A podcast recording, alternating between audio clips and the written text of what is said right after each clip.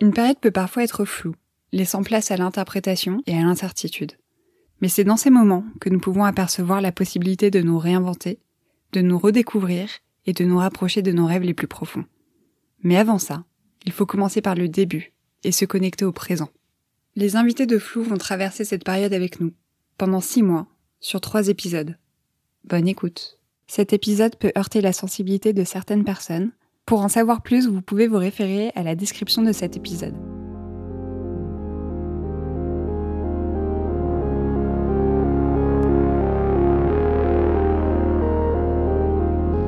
Bonjour à tous et à tous. Euh, je suis Gabriela. Je viens de Porto Rico. J'ai double nationalité, américaine et française. J'ai 35 ans.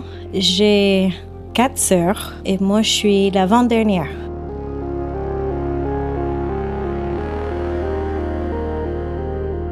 Toujours grandi avec beaucoup de gens autour de moi. Mon père, il est médecin et ma mère femme au foyer. On manquait vraiment de rien, ça c'est, ça c'est sûr. Ah, on ne pouvait pas vraiment choisir ses habits parce que ça c'était plutôt ma mère. Aujourd'hui, le thème c'est marin, donc euh, nous on était tous habillés tous les quatre en marin. Pas à l'aise pour aller jouer dehors, euh, courir, euh, se salir parce qu'il fallait rester toujours propre. Donc on restait tout, tout le temps très sage. Bah, comme toute famille bourgeoise, quand mon père arrivait du travail, après une longue journée de travail, il fallait que nous, on soit déjà douchés, euh, prêts à lui accueillir, parce que voilà, il arrivait, il fallait que son repas soit sous la table, il fallait que tout soit en ordre, que sa, sa maison était parfaite, il faut que chacun joue son rôle. Et dès qu'on sortait de ce cadre-là, ben, on était verbalement, physiquement. Quand on est petit, on teste aussi euh, les limites des autres. Moi, non, moi, je veux pas manger aujourd'hui. Je n'ai pas faim et je me fais se taper avec un centre. Rien que, qui, qui fait du désordre dans la maison. C'était le cas pour toutes mes sœurs. Il y a des souvenirs de ma mère en train de m'étrangler parce que je jouais avec le bidet. Ma mère a failli me tuer. C'était grâce à mes sœurs qui a appelé la police. J'ai fait euh, pas mal de, de travail de MDR pour justement lâcher un peu ces traumatismes du passé parce que quand tu as les personnes qui sont censées t'aimer, c'est tout à fait normal qu'ils me tapent après. Si je reste dans mon rôle et que je fais ce qu'ils demandent de moi, bah, tout va bien passer. C'est aussi pour ça, je crois que je passais beaucoup de temps dans mon imaginaire ça, c'est en partie de mon enfance que j'en parle euh, souvent avec mes sœurs. Mes parents, ils ont complètement effacé. Grandir à Puerto Rico, c'est une île tropicale avec des plages sublimes. On est un peuple hyper chaleureux. On adore partager du temps avec du monde. On adore la musique, on adore danser. En venant d'une petite île, euh, bien évidemment, il n'y a pas, il a pas la neige, pas des grands musées qu'on peut trouver euh, ailleurs. Donc, avec ma famille, on voyageait beaucoup. On allait tous les Thanksgiving à New York tous les hivers, on allait au Colorado faire du ski. On allait à République dominicaine pendant les fêtes des Pâques. On allait dans des euh, colonies vacances aux États-Unis. Euh, ça, ça m'a permis aussi de m'ouvrir beaucoup à des différentes cultures, différentes religions, d'être euh, tout le temps ouvert à des différentes possibilités. Donc oui, pendant mon adolescence, j'ai pas mal voyagé mes premiers voyages, c'était à 13 ans, euh, quand je suis partie en France. On prend l'autocar et on débarque vers la Bonne. Et là, je déguste un escargot avec du vin rouge. Et je dis, ça y est, c'est ici où je veux vivre. Il n'y a pas d'escargot à Puerto Rico. Et le beurre français, c'est vraiment le meilleur beurre du monde. Euh, et je n'ai pas dit ça pour mon entretien de naturalisation. Euh, et mais c'était aussi le fait d'être dans un lieu complètement à part. Waouh! Il y a vraiment des choses géniales ailleurs que les États-Unis, ailleurs que les îles. Je veux y vivre. C'était un moment vraiment jovial pour moi. Et donc, je savais dès, dès que je voyageais, que je sortais de mon contexte familial, j'étais vraiment mieux. Je voulais tout le temps échapper à la vie familiale. Quand j'étais au collège, j'ai fait toute activité possible. Volleyball, théâtre, club de maths, club de sciences, délégué de classe, vice-président de Honor Society. Je crois que ça n'est pas mal. Déjà, un, parce que je voulais sortir. Pas rester à Porto Rico. Je voulais plus vite possible sortir de mon cadre. Et deux, parce que je voulais pas rentrer à la maison.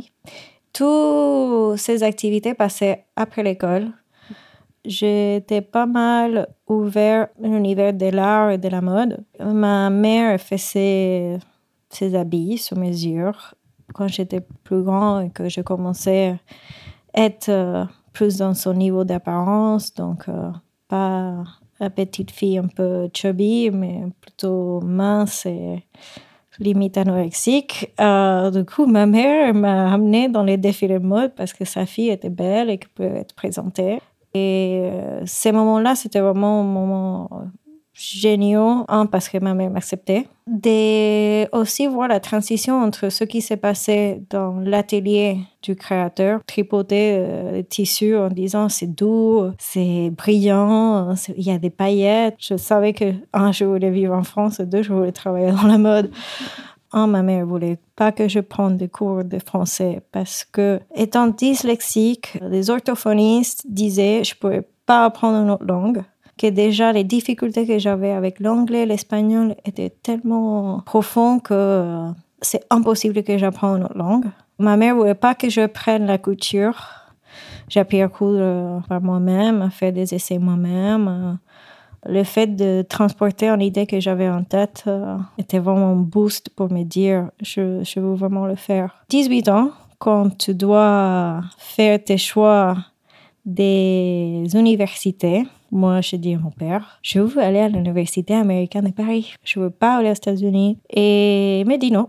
Je suis allée à Bright University, à Rhode Island. Ça, c'était vraiment bah, un, peu décevant parce que je voulais aller en France. Et deux, euh, c'était génial. Enfin, j'allais sortir de chez mes parents. J'ai fait des potes qui sont encore des potes euh, de toujours, mes meilleurs amis euh, de l'université, de tous les coins du monde. J'avais 18 ans, sans mes parents, Rhode Island, middle of fucking nowhere, a vraiment kiffé, à faire la tough tous les soirs. Prenais la voiture, on allait à Boston le week-end. J'allais à New York à voir mes soeurs qui terminaient ses études là-bas. Mais malheureusement, il y avait une chose que j'avais oubliée, c'était faire mes études.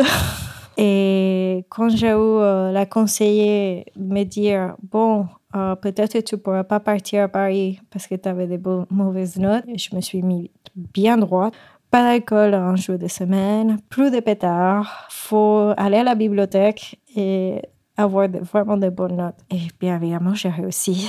J'ai réussi à partir. J'ai dit à mon père, ça y est, je vais partir à Paris. J'ai fait euh, International Business Management et pour justement ces cursus-là, il faut faire un semestre euh, à l'étranger pour justement faire le suivi de ce cursus-là, je suis partie à Paris. Avant de commencer les cours, je suis allée faire un mois fin fond la pampa de la Bourgogne, dans une petite ville qui s'appelle La Machine, un genre Sherpa portoricain qui débarquait euh, pour aller prendre un train pour aller à Nevers, niveau français assez bas, où je pouvais dire bonjour, merci, je veux une baguette. Quand on me dit oui, vous allez prendre le train pour Nevers, je vois Nevers. Quelqu'un va me tuer là. C'est bon. I'm going to Nevers pour aller à une ville qui s'appelle The Machine. OK, let's go. Je vais pas me faire tuer par un serial killer dans ce train. J'arrive à, Nevers, un inconnu vient me chercher à la gare et que je rentre dans sa bagnole pour finalement atterrir chez, chez Jean-Pierre Claudine. Parle que français et que j'ai essayé de m'exprimer toute force. Je crois que c'était un retour en l'enfance en disant je suis pas contente, je suis heureuse, j'ai faim. Vraiment, ils avaient une patience euh, de ouf. Ils ont vraiment fait l'effort et c'est mes, parents adoptifs euh, ici. Et un soir, j'ai eu mon premier rêve en français. Je suis, retournée à Paris pour commencer mes cours après un bon mois intensif français. J'étais à Port-d'Orléans. C'était pas le Paris glamour, euh, mais c'était un moment de pure liberté parce que à Rhode Island, par exemple, il faut faire tout en voiture. Et là, enfin, je peux faire tout en métro. J'ai tellement aimé être à Paris que je suis allée derrière le dos de mon père et je me suis inscrite à l'Université américaine de Paris. Et j'appelle, donc euh, je passe l'entretien, il me dit c'est bon, euh, vous êtes accepté. Du coup, je appelle mon père. Je lui dis écoute papa, j'étais euh, acceptée à l'Université américaine de Paris. ils m'ont donné même un, prime parce que j'avais des bonnes notes. C'est même prix que tu payes là-bas. Donc, je vais rester à Paris. D'accord, si tu veux construire ta vie là-bas, tu m'as bien montré que c'est ça ce que tu veux, donc tu peux rester. 22 ans, nouvelle fac, euh, pas d'amis, pas de famille. Et c'était pas du tout le même délire que Rhode Island. Euh, je me retrouvais à nouveau dans mon école d'élite. Parce qu'au final, American University of Paris, c'est une université où vont les riches euh, fils et filles de filles de l'ambassadeur de blablabla, bla, bla, c'était un vrai délire. Et moi, avec mon, look euh, complètement hipster, euh, euh, je ne rentrais pas vraiment dans ce monde-là. Et de toute façon, je me suis dit, cette université-là était pour un, rester à Paris et deux, continuer à améliorer mon français. Je voulais absolument travailler. Je trouvais mon premier stage, un stage dans un studio photo. C'était un studio qui faisait pas mal de, soirées, mais aussi euh, des séances photo pour, pour des grands magazines. Et pendant ces temps-là, bah, il fallait que je continue à faire mes études. C'était un moment très crucial dans mon passage ici parce que je me suis retrouvée vraiment seule. Parce que oui, j'ai fait l'échange, là, j'avais plus personne. De trouver les moyens de, de, trouver des vrais amis, de faire les tri avec des mauvaises personnes, aussi des mauvais amoureux. Et ça m'a permis aussi de rencontrer mon premier amour. J'ai rencontré Jean quand je bossais dans un studio photo et on avait une complicité parce que comme on travaillait ensemble, on rangeait les choses ensemble, on avait un dynamisme qui que, marchait bien. Donc, euh, c'était la fin de mes études dans l'Université américaine de Paris. Même si je, je, je sentais que j'étais plus à l'aise à Paris, il y avait en partie au fond moi, je, je voulais avoir quelqu'un à, à, mes côtés parce que je passais énormément de temps seul. J'étais dans mon 8 mètres carrés qui était vendu comme si c'était en 12 mètres carrés. Et j'étais prêt à justement à rentrer dans, dans une relation plus sérieuse. Je suis tombée fortement amoureuse quand je commençais à faire mon master. Première fois, je me trouvais dans une institution qui était francophone. Euh, le fils du PDG de Marionneau était un ami à moi des UP. Il dit à son père, Gabi, il a besoin d'un de, stage pendant un an. Est-ce que Marionneau est intéressé? Il fait oui, d'accord, contacte les RH et il va te trouver le poste. Donc littéralement, mon entretien, c'était, OK, qu'est-ce que tu veux faire? Qu'est-ce que tu aimes faire mais vraiment, c'est juste, on se laisse aller. Et je dis, OK, j'ai une opportunité de bosser dans cette grande entreprise. C'est étant là-bas que j'apprends qu'est-ce que c'est la culture corporate de France. À nouveau, t'es la seule étrangère. J'arrive à ISCOM étant la seule étrangère. Et pareil, j'arrive chez Marionneau étant la seule étrangère. C'était dur que déjà tout le monde savait que j'avais mon poste, pas par mes compétences, mais plus par mes connexions juste parce que j'arrivais pas à m'exprimer à la même hauteur que les autres, ça veut pas dire pour autant que je comprenais rien. Juste parce que j'ai un accent, ça veut pas dire que je suis bête. Et de faire face à ça était vraiment très dur. Je pleurais, mais tout le temps. J'appelais euh, Jean en pleurant, en disant personne me comprend, euh, c'est pas juste. Euh, je veux faire mon travail, je veux toujours bien faire. Et j'ai l'impression d'apparaître comme une vraie conne pour lui, parce qu'il n'a jamais eu cette course-là, il disait euh, non, mais de toute façon, euh, c'est rien, faut pas, faut pas prendre les choses au cœur. C'est juste parce qu'il est étranger et qu'il ne comprend pas. Que pour moi, j'étais dans une trajectoire de dire je, suis en train de construire ma vie ici. Et en face, je me trouvais euh, une personne avec qui je partageais ma vie. On vivait pas ensemble, mais pratiquement, qui allait pas bien, qui était dans une phase de transition auquel il travaillait pas ou très peu. Il devait commencer à travailler avec son père parce qu'il n'avait pas de euh, source d'argent. Du coup, moi, je me retrouvais avec mes 800 balles à payer des trucs à lui. Prendre l'argent que je, je toi, que fastidieusement je travaillais, j'arrivais à 9h, parfois je sortais à 9h, à 21h. Je me suis vraiment acharnée sur ce boulot parce que je voulais vraiment hyper bien faire.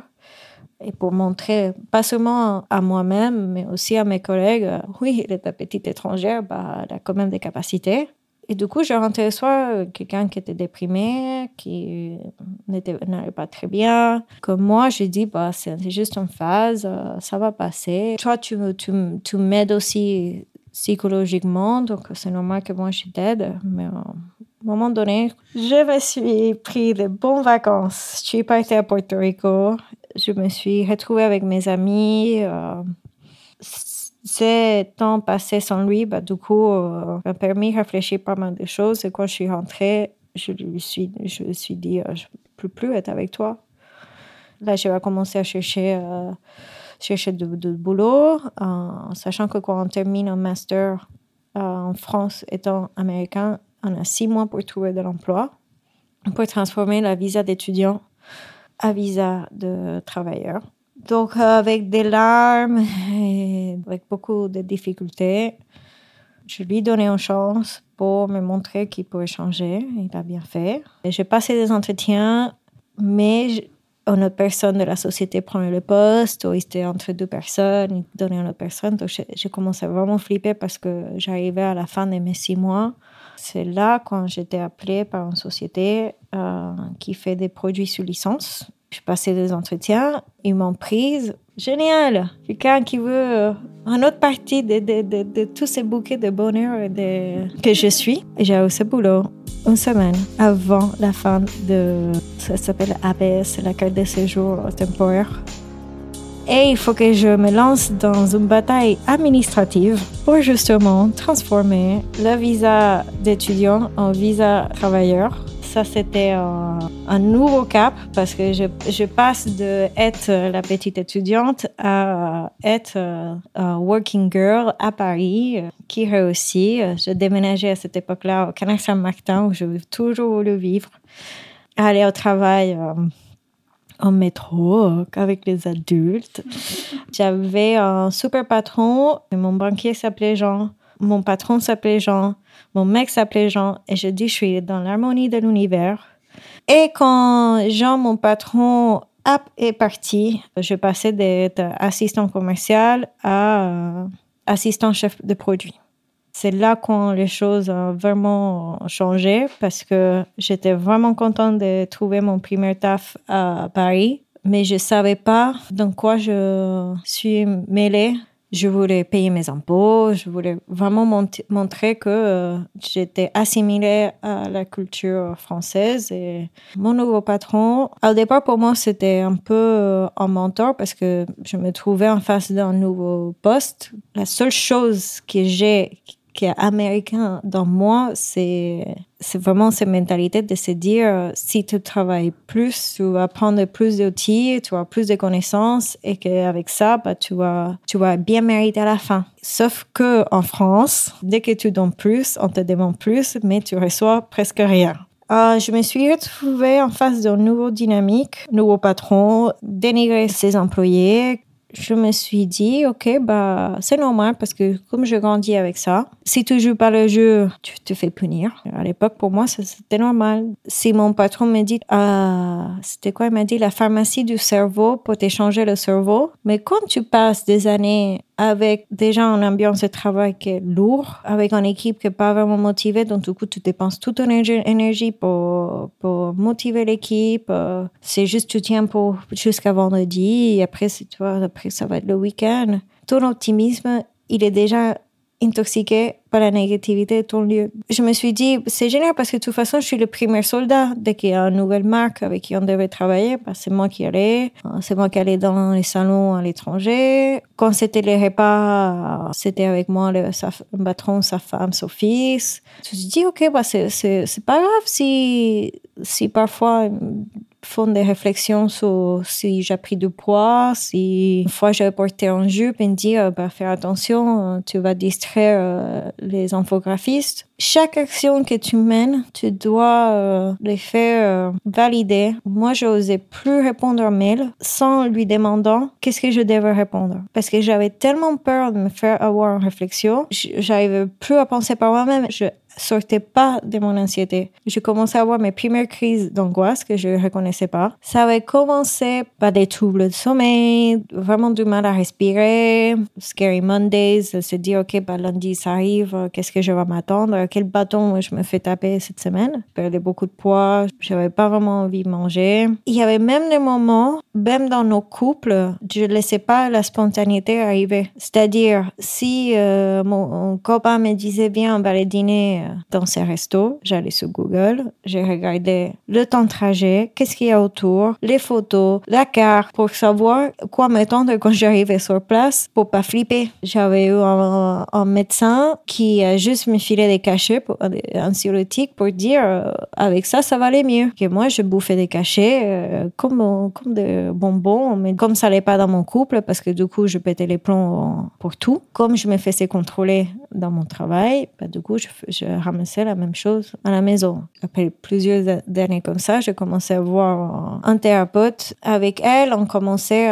à trouver des différents outils, sachant que j'étais tellement enfoncée dans mon trou que euh, j'arrivais pas à voir la sortie. Toi, elle voulait que j'arrête à prendre des cachets, mais moi, j'avais peur parce que je me suis dit, si j'ai une crise d'angoisse euh, milieu de taf, c'est pas sympa. Pendant toutes ces périodes, j'ai eu un bout de soleil et d'espoir. C'était le fait que j'étais naturalisée. J'ai plus besoin de renouveler mon visa.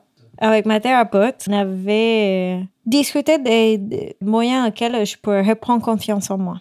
Ma sœur, à l'époque, bossait euh, pour un gros label de musique. Le DRH de Paris l'a filé mon contact pour que je puisse me rencontrer avec lui et faire un peu d'entretien et, et, voir comment lui peut m'aider à, à, vraiment sortir ses faces parce que ma sœur l'avait dit, petite sœur, est compétente, mais elle se trouve euh, dans un milieu de travail archi toxique, elle va pas bien. Euh, donc, je passe un entretien avec lui. Je suis sortie même émue parce que, enfin, j'ai un adulte en face de moi qui me dit, waouh, t'es brillante, t'as tellement de compétences devant toi. Et il m'a dit, bah, moi, je te conseille de faire une formation dans marketing digital parce que c'est là où les choses vont aller. Et ça m'a donné un coup de boost et me dire, ok, bah, tu sais, je vaux quelque chose. J'avais demander à la compta de la boîte pour voir comment je peux passer, comment je peux demander d'être financier à euh, niveau de la formation. Euh, je m'assois avec ma patron en tremblant, euh, en disant je veux passer en formation, je veux faire ceci, je pense que ça peut être un bon atout pour la société. Et c'est dit ok bah on va lui donner, on va lui payer en formation pour qu'elle se casse. Et ils engueulent la compta parce qu'elle m'a donné un outil que je connaissais pas. Euh, sachant que peu avant tout ça, mon patron m'a tapé sur la tête. La femme de mon patron, après avoir consulté la compta, elle vient me voir et m'engueule en disant J'étais complètement conne parce que j'ai demandé à la compta pour ces infos-là, qui m'a mis des idées dans ma tête. Maintenant, tout le monde dans la société va réclamer le droit à la formation. Ta formation à la compte, tu vas la faire mais je veux plus entendre d'histoire. Euh.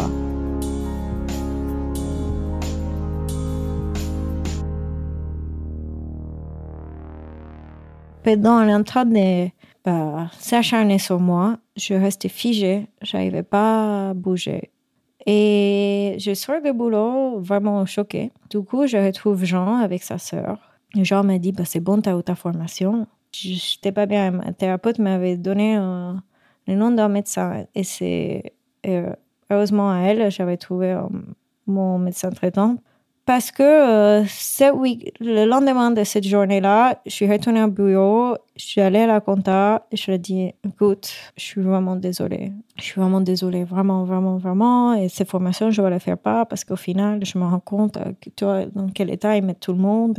J'ai passé un week-end où je voulais me jeter par la fenêtre, où je voulais pas vivre parce que je me suis dit, j'ai pas ma place dans ce monde, je suis mère pour le travail, je mets les gens en difficulté, je demande trop. Je suis dans un boulot qui me traite, mal et que j'arrive pas à m'en sortir. Je suis beau changer d'appartement, je suis beau de, de, de trouver des, des, de nouveaux sports à faire. J'ai pas d'oxygène, donc je veux pas vivre parce que je peux plus continuer à vivre comme ça. Et la veille, avant le dimanche, pas dormi du tout parce que je passais toute la nuit à regarder la fenêtre il y avait euh, un petit voix qui me disait Va voir le médecin traitant qu'il t'a donné, faut vraiment tout te repose. Donc, je suis allée au médecin traitant qui tout de suite m'a donné euh, une maladie de deux semaines. Et en sortant, quand j'appelle Jean, il me dit Je peux pas croire que tu as fait, tu as demandé une maladie de deux semaines parce que maintenant, l'assurance va savoir que tu as des soucis mentaux et que euh, le taux va augmenter donc, si on veut acheter un appartement, ah, ça va nous coûter plus cher. Et là, j'ai dit, mais t'as pas compris que ça va pas du tout. Et ça, c'était un coup dur parce que du coup, je me suis dit, même quand j'ai fait quelque chose pour moi, pour ma santé, pour aller mieux, la personne qui est plus proche à moi veut pas que j'aille mieux. D'ailleurs, on n'a jamais acheté un appartement. J'ai passé deux semaines à pas bouger de mon lit. Impossible. Il n'y a pas moyen. Parce que euh, quand tu fais un burn-out, tu peux rien faire. Et j'ai pleuré et je dormais et pleurais. Quand les deux semaines euh, arrivaient à sa fin, je commençais à avoir des, des crises en disant je vais retourner à ce boulot, c'est pas possible, c'est pas possible, c'est pas possible. Donc je retourne voir le médecin, il me dit euh, tu prolonges, mais il euh, faut voir ainsi parce que tu peux pas continuer à prolonger comme ça. Il m'a conseillé ainsi que la scie que je vois encore aujourd'hui, qui m'a vraiment aidé à sortir de, de, tous ces traumas. Dans mon arrêt maladie, j'ai pu découvrir tous ces différents traumas je, je, pourrais te dire, j'avais même peur de sortir quand j'étais en arrêt maladie parce que même si j'avais l'autorisation de mon médecin de dire tu peux sortir te balader, je crois que j'avais me fait taper sur le doigt par, par Amélie. Je sicotais surtout j'ai fait un arrêt maladie de presque un an. Je me suis dit, OK, bah, je dis, je veux plus vivre avec ça, il faut que je coupe tout ça de ma vie et je commence ma nouvelle vie, que je, je me réconcilie assez. Euh, quand tu fais ce travail de reconstruction, tu t'aperçois que, euh, en fait, tu as beaucoup de compétences. Je suis allée au médecin de, de la médecine de travail. Elle m'a dit, OK, bah, je te vais mettre inepte. Et ça, c'était un coup très dur. Après que tu passes tout ce travail, c'est dire je suis capable et qu'un professionnel te dit tu es incapable. C'est hyper bizarre, mais tu sais que tu dois passer par cela pour arrêter ce boulot-là parce que je voulais, je pouvais même pas les voir. Je crois que même si je, je le vois aujourd'hui, euh, je sais même pas comment je vais agir. Je suis inscrite au chômage. Je me dis, OK, ben, je vais pouvoir faire toute cette formation que je voulais faire et commencer une nouvelle trajectoire de ma vie. Je me suis dit, OK, ben, j'ai toujours aimé la mode, voulu faire quelque chose de créatif. Donc, on va commencer à faire des recherches. Je passais beaucoup de temps dans la bibliothèque, tout apprendre comme je pouvais. Je me suis ouvert pour enlever cette peur de, de me revenir au monde, euh, mais aussi pour lâcher toute l'anxiété, tout le besoin de contrôler tout ce qui se passe autour. Et que c'est un univers assez bienveillant, l'univers de la mode éthique, parce que j'ai fait des amis qui sont mes amis euh, encore d'aujourd'hui. Pour ça, je suis très reconnaissante. Et euh, en mois novembre, mes parents ils sont dans un accident de voiture. Ma mère s'est cassé sa côte, clavicule épaule.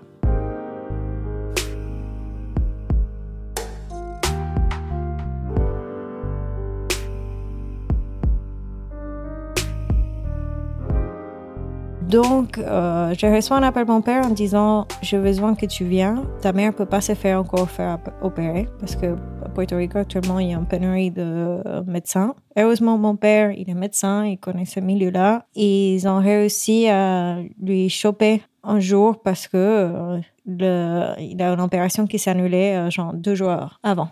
Donc, j'arrive à Puerto Rico. Mon père, il est un niveau de stress, anxiété 2000. Sa poupée est cassée. Moi, je suis là pour faire comme il demande pendant deux mois.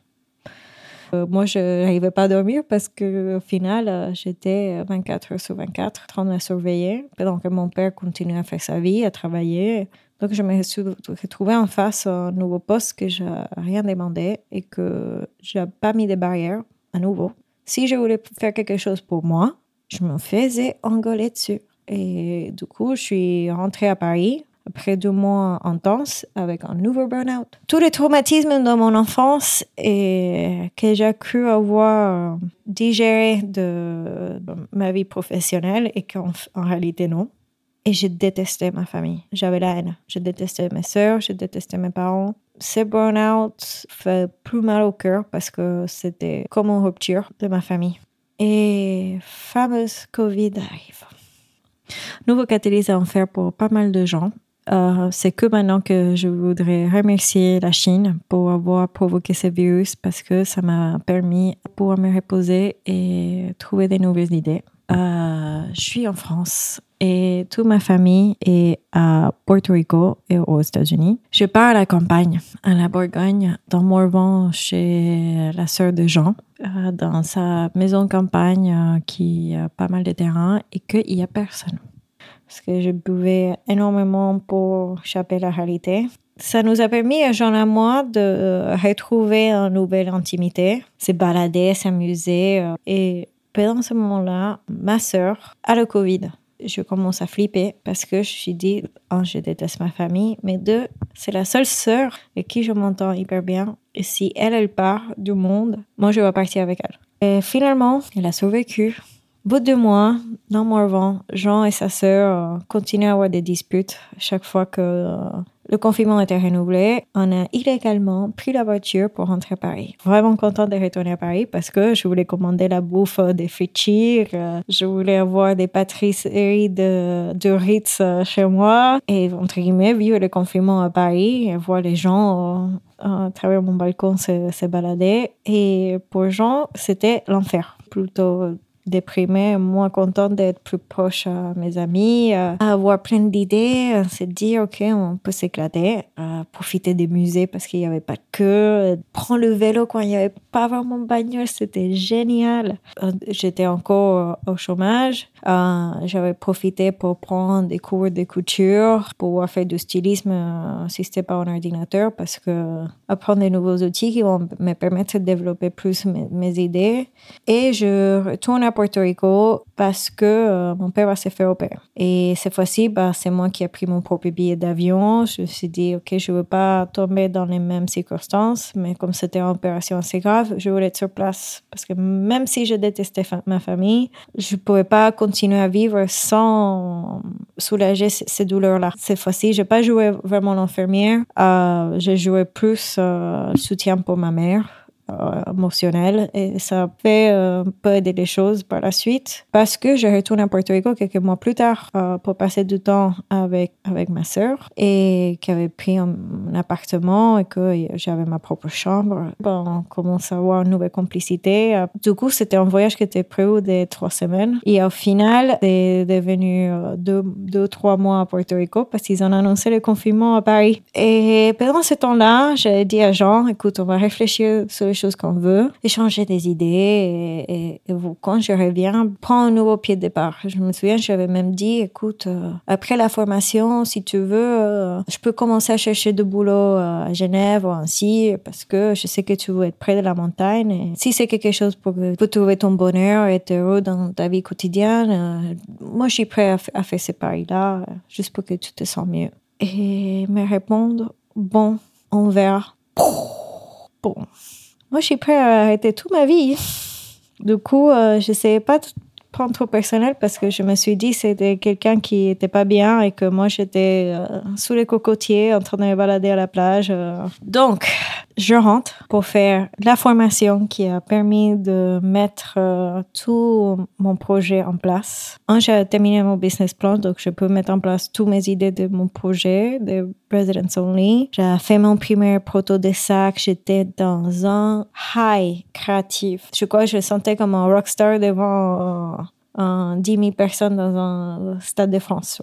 On kiffait tellement à, à faire tout ce qu'on apprenait et tout que je rentrais le soir dans un high et Jean, il était allongé sur le canapé, encore moi qui allais faire à manger, les vêtements étaient encore sur la penderie, il était en dépression. J'arrêtais pas de dire, faut tu vois quelqu'un, faut moi aussi j'étais dans la dépression, mais regarde-moi maintenant, ça va vachement mieux j'ai commencé à faire mes prototypes une fois que j'ai terminé la formation. Pour, j'établis ma, ma marque, j'établis Residence Only. Et, c'était toujours dans cette dynamique de, vie et de dire, OK, life is good, la vie est vraiment géniale. Je vais terminer euh, mes sacs et je rentre à Puerto Rico pour les fêtes. Je vends, je vends un peu mes sacs, euh, je vends un peu ma marque, je commence à, à rencontrer des nouvelles personnes. Et quand je rentre, je lui ai dit, OK, euh, what's up? Il m'a dit, bah, en fait, euh, j'arrive pas à mettre le doigt dessus, mais ça va pas. Et j'ai dit simplement que, en fait, t'es plus amoureux de moi. Je crois, je le temps que je me, je me suis mise à aimer moi-même a permis justement de confronter en réalité que je savais depuis certains temps. Mais au fil des années, euh, chaque personne a pris son chemin malgré mes efforts, malgré le fait qu'à nouveau, je me suis acharnée, que je donnais toute mon énergie, que je faisais tout possible pour que lui, il aille mieux, ça n'arrive à rien. Et il n'y a pas de haine, il n'y a pas, il m'a trompé, il n'y a pas une famille avec un autre nana, ou il est homosexuel, ou tu vois, non, je ne peux pas mettre la faute sur quelqu'un d'autre que sur moi-même. J'étais sous le choc. Je voulais pas accepter le fait que j'aime mis fin à une grande partie de ma vie. Et là, je dis, merde, je commence à la reconstruire. J'ai plus la dernière personne de mon pilier de moi, très difficile, auquel je passais beaucoup de temps à pleurer, mais hystérique, comme si quelqu'un avait décédé. Pour la première fois, je me suis trouvée célibataire après 11 ans. Je savais pas vraiment qui j'étais. Je savais que j'avais les meilleures copines du monde autour de moi. Je crois que c'est ça ce qui a vraiment compté et que j'avais ma marque et que j'avais une idée. Du coup, euh, après la rupture, je suis partie à Puerto Rico parce que je ne pouvais pas rester dans l'appartement. Une fois là-bas, je ai eu plein de nouvelles rencontres au milieu professionnel, mais même euh, des amis d'enfance que j'avais pas eu depuis certains temps. J'ai pris un nouveau souffle, c'est-à-dire, je, je crois que le fait de retourner dans un lieu où je me sens vachement à l'aise m'a permis de travailler énormément sur moi. Ce qui était censé être un voyage de quelques mois était terminé presque un an. Genre, je vais faire ça, j'ai une idée pour, pour faire un sac avec l'étoile de, des kitesurf. Tout commençait à aller et le fait de que je tout passais chez mes parents, toutes les nuits, j'étais dans la rue. Littéralement, je rentrais chez mes parents pour me changer, pour ressortir. Et j'avais trouvé un, petit boulot parce que je sentais que ça commence à créer vraiment la tension avec ma famille parce que comme j'apportais rien à la société à part d'être euh, la party girl de San Juan et j'ai trouvé un boulot dans le marketing pour un magasin de, de bijoux et horlogerie euh, dans la vieille ville. Et mes parents me mettent dehors dès que je rentrais à la maison, j'avais l'imposteur. T'es pas une créatrice, t'es pas une entrepreneuse, t'es une chômeuse. De ces faits, j'ai mis un petit stop et je commençais à travailler. J'avais tellement peur de travailler que même le, jour de l'entretien, euh, j'étais euh, mais, mais grave. J'arrêtais pas de trembler, j'avais la nausée. Euh, euh, est-ce que mon patron va être méchant? Est-ce qu'il va me taper dessus? Est-ce qu'il va me gueuler? Qu'est-ce qui, va se passer?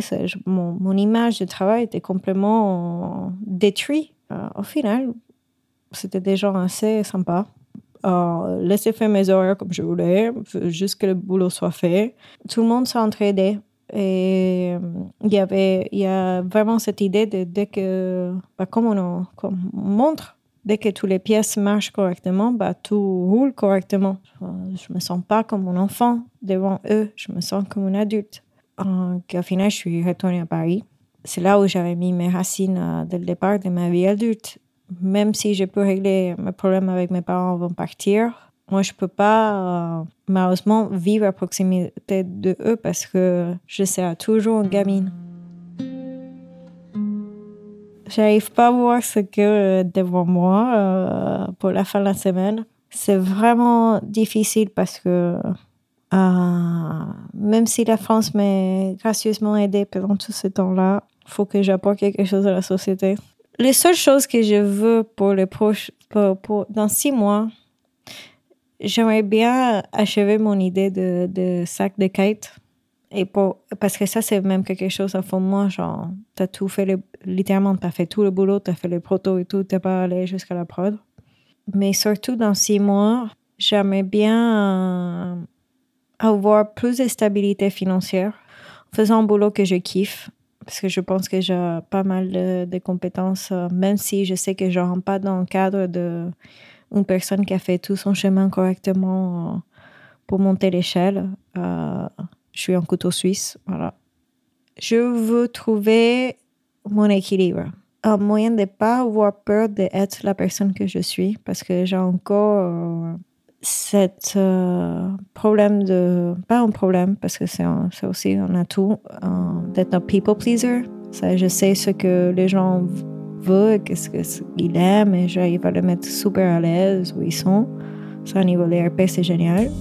À un moment donné, pas continuer à faire ta vie avec les autres, croquer la vie euh, en toute force, sans avoir peur de ce que les autres peuvent me faire, avoir euh, les gens avoir autant de faits négatifs sur moi. Je crois que si je suis ultra positive, mais pas de façon nocive pour les autres, euh, je peux je peux trouver mon bonheur bientôt, j'espère. Alors mes chers amis, on se retrouve dans le prochain épisode de Flou pour découvrir une autre histoire, une autre transition et j'espère que la vôtre se passe au mieux.